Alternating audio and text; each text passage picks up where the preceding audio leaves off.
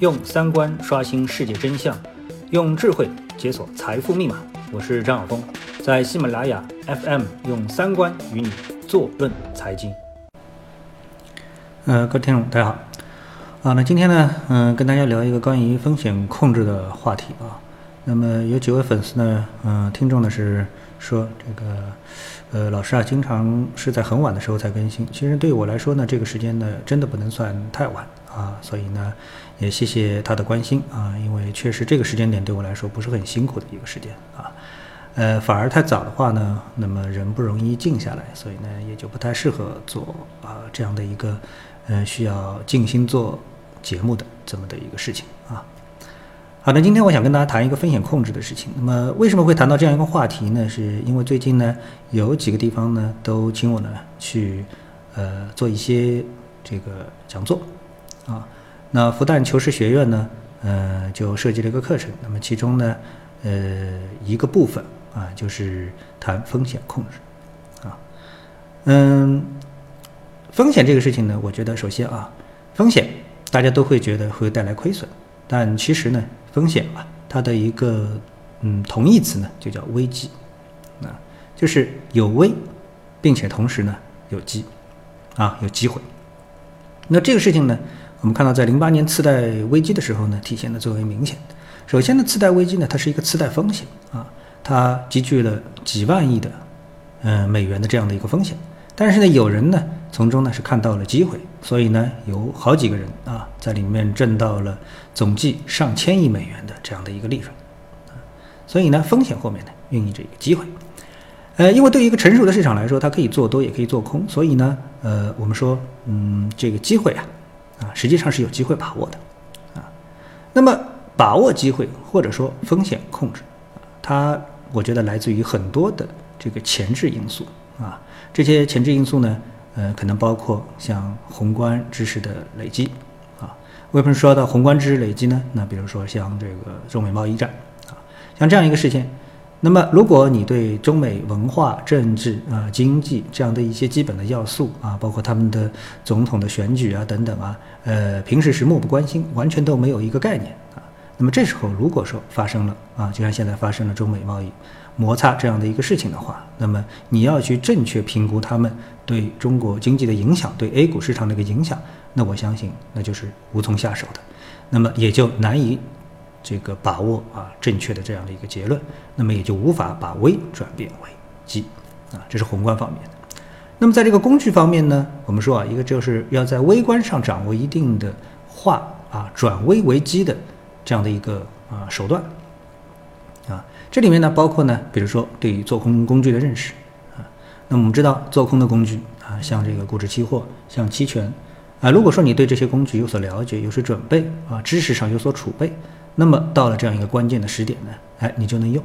那很多人在五幺七八行情的时候啊，就是看到了市场哎出现这个。不可逆转的下跌，于是呢，大胆的做空股指期货，那把之前的这个损失啊，全都赚了回来啊，这是，呃，这样的一个情况。那么在，嗯，复旦求是学院，嗯，跟大家说讲座的时候呢，那我就在问大家，我说大家在，呃，除了啊，除了这个 A 股市场之外，还这个交易一些什么样的一个市场啊？那有的人说呢，他做外汇；有的人说呢，他做美股和港股；啊，有的人说呢，他做上证五零 ETF。但是占比啊，在整个的人数当中占比不多，啊，差不多呢只有七分之一啊，啊，这个八分之一这样一个占比啊，占比很低，嗯，那么，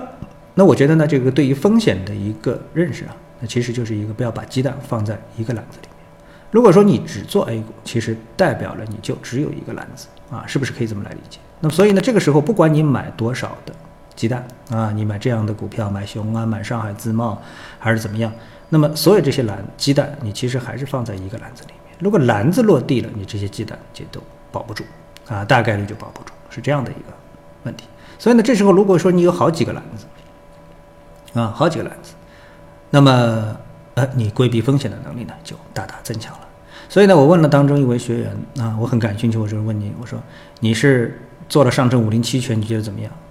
哎，那这位学员呢就给出了我非常想要的一个答案啊，正好是要我想要的一个答案。那他做上证五零期权，他不是在做投机啊，他不是在赌方向啊，他就是因为说，哎，看到 A 股里面我们只能是做方向，所以呢，他去选择了一个去做波动可以交易波动的这么的一个品种，上证五零 ETF 期权。然后呢，他在二零一八年全年他没有去买卖股票啊，因为他有另外一个篮子了，所以他把这个第一个篮子可以放在边上放一放，他不用时时刻刻的去啊把心放在上面，他用另外一个篮子代替了这个篮子，就把那个篮子给存起来了，放进了保险箱。然后呢，他充分的去交易了另外一个篮子，叫上证五零 ETF 的期权。然后呢，运用当中的对冲策略啊，整个二零一八年他在这个对冲策略上面获利百分之一十八。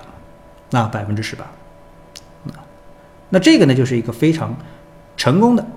啊，用另外一个篮子来规避市场风险的这么的一个方法啊。那么前两天呢，我也谈到像这个比特币市场啊，那么有一位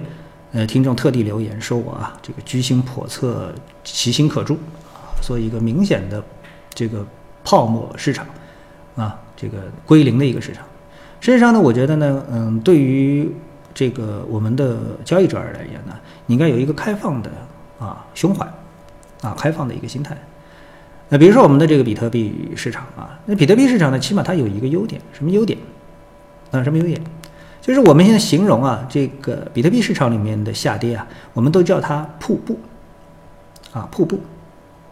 什么叫瀑布呢？就这个啊，这个飞流直下三千尺啊，它其中是连续的。啊，你想象一下，脑子里想象一下瀑布，它从上面这个水啊倾泻而下，但它是这个水流是连续的，啊，连续的。但是如果我们形容某一只呃股票崩盘的话，我们可能会给它一个形容词叫什么呢？断崖式的下跌啊，比如说我们点点点点点点断崖式下跌，在当中啊，你根本就没有出货的机会。啊所以呢，比特币市场它起码有一个优点，就是它是七乘二十四小时的这么的一个交易的市场啊，它的交易的时长非常的长。所以在这个时点当中，你一旦看到这个市场不行的话，你其实是有非常充分的机会能够，哎，规避它下跌的风险。当然，呃，动手能力要强啊。比如说你看到它要下跌，你又不肯抛，那是另外一回事情。就是它不会出现这种啊所谓的叫这个呃制度设计上的问题啊，设计成。有跌停板的，那直接第一个跌停，第二个跌停，第三个跌停，你都跑不掉啊，它不会有这样的一个风险啊。所以在这一点上面，我们说啊，这个在全球市场当中，其实像这样的市场的呃品种其实是比较少见的啊，比较少见的。即使是外汇市场啊，外汇市场当出现这个经济数据的时候啊，它也经常会出现断崖式的这种跳缺口啊，甚至是很大的一个缺口。像上周五的时候啊，一个非常重要的美国的股票叫卡夫的啊，这股票。一下子就出现了一个百分之二十多的一个缺口啊，这是一个大盘股啊，这个非常大盘股，而且是巴菲特重仓的一个股票，当一下子出现了一个二十百分之二十的一个缺口啊。那那我们说呢，呃，谈到风控这样的事情，就是你首先对风险要有一个认识，风险来自于哪里啊？系统性的风险，非系统性的风险。那并且呢，哎，有一种对风险的认识之后啊，对风险的宏观风险的认识啊，对这个微观的一种认识。宏观知识的储备，微观知识的储备啊，比如说我们谈到微观，还有一个什么对杠杆的认识，很多人对杠杆是没有概念的啊，没有概念的，以为融资融券就是一个杠杆，以为杠杆是固定的，哎，我用两倍杠杆就是两倍杠杆，不是，杠杆其实它在不同的品种当中它是会生长的，你一开始进去的时候是一倍的杠杆，然后随着价格的波动啊，你的杠杆可能会越来越大。即使啊，其实其即使是像这个融资融券这样的一个品种，你一开始一比一啊，一比一，但是随着股价的下跌之后啊，下跌之后，如果股价跌掉了四分之一，你去算一算，那你这时候本金是一，然后你的融资是二，你的杠杆其实已经是变成了两倍的杠杆了，就不是原来的一比一的杠杆了，变成一比二的杠杆了，对不对？啊，那么。呃，我们说了这么多的一个风控，其实我想跟大家说的一个最核心的问题是啊，我们除了 A 股，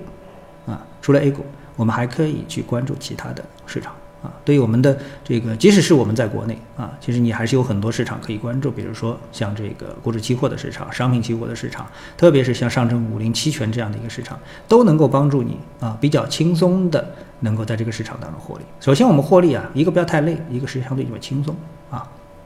当然，呃，还有呢，你在这个风险控制的时候啊，呃，对于我们的普通投资人来说，技术分析也是非常重要的。但这点呢，我们今天就不展开了啊。所以我们今天的话题核心全部都是围绕着一个风险控制。那么希望今天的呃这样的一些